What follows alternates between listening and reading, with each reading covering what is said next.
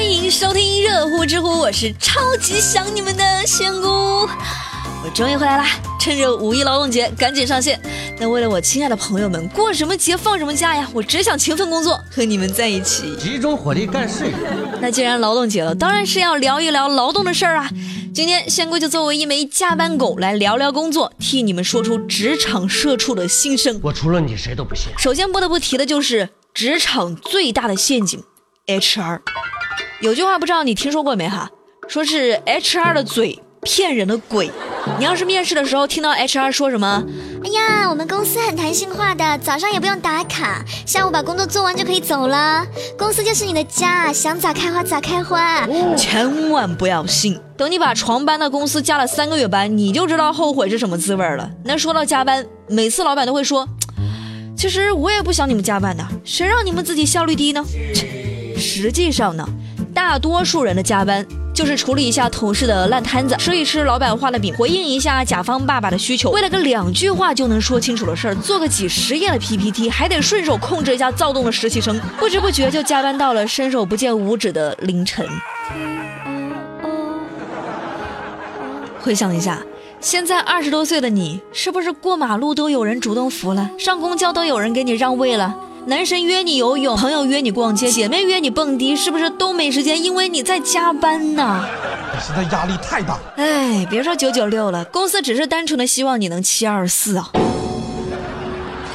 辛苦也就算了哈，关键是每天跟工作死磕到底，拿了这么多年工资，但还是口袋空空，你是不是都迷茫了？到底是谁在中间赚了差价呢？那可能是每天一杯的奶茶吧。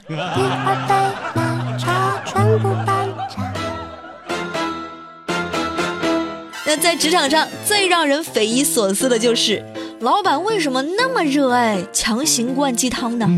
像我们老板就特别喜欢干这件事儿，经常就拍着我和美丽的肩膀说：“你们要继续努力呀，好好做节目啊，这样我就能明年再买一辆玛莎拉蒂了。”我他跟他抢啥风？你说气不气人？还有那种哈，你绝对有同感，就是经常在群里分享鸡汤文。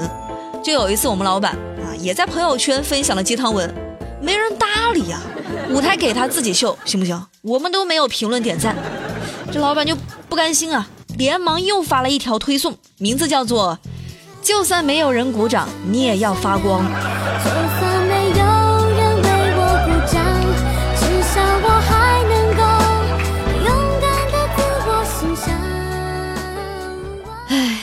不要问我为什么喝了这么多鸡汤，依旧过不好这一生。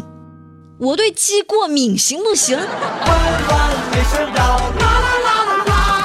各位赶紧把这期节目发到朋友圈啊！你不敢说的话，香菇来替你说。各位老板，麻烦清楚一件事儿：三流老板煲鸡汤，二流老板打鸡血，一流老板那都是直接发钱的好吗？天不会。那当然了，我们老板虽然爱煲鸡汤，虽然喜欢加班，虽然还爱天天催更，但是。体恤员工，善解人意，人还长得帅，还老是动不动给我们加工资啊！老板，我话都说到这个份上了，你看着办吧啊！每天上班都很辛苦，但其实香菇还是挺满足的哈，因为有老板的呵护鼓励，也因为无数次加班的辛苦努力，才终于让我有机会在今天。告诉你一个好消息喽，在过去的一个月，仙姑没有被炒鱿鱼，也没有去相亲，更没有去什么星球流浪哈，而是干了一件大事儿，做了一部广播剧。先剧透一下哈，我和美丽在里面都有戏份，还有情感戏哇！公司终于给我们在戏里面分配了一个男朋友，非常骄傲的说，仙姑这次不仅是配音演员，这部剧我制作的，所以大家这一个月的等待。相信我是值得的，你等不来吃亏，等不来上当。毕竟我一半的发量都搭在这里头了。那想知道和仙姑恋爱有多甜吗？想知道美丽半萝莉有多可爱吗？关注我们的公众号“声音礼物”，最新发布时间和剧情马上告诉你。像我这么优秀的，全世界都找不出第二个了。好啦，小可爱们，煽情的环节来了。感谢大家这么多期节目的守候。与其说仙姑和热乎知乎陪伴了你每个上班日的早晨，我更想要感谢你，感谢你陪伴我一步一步的成长。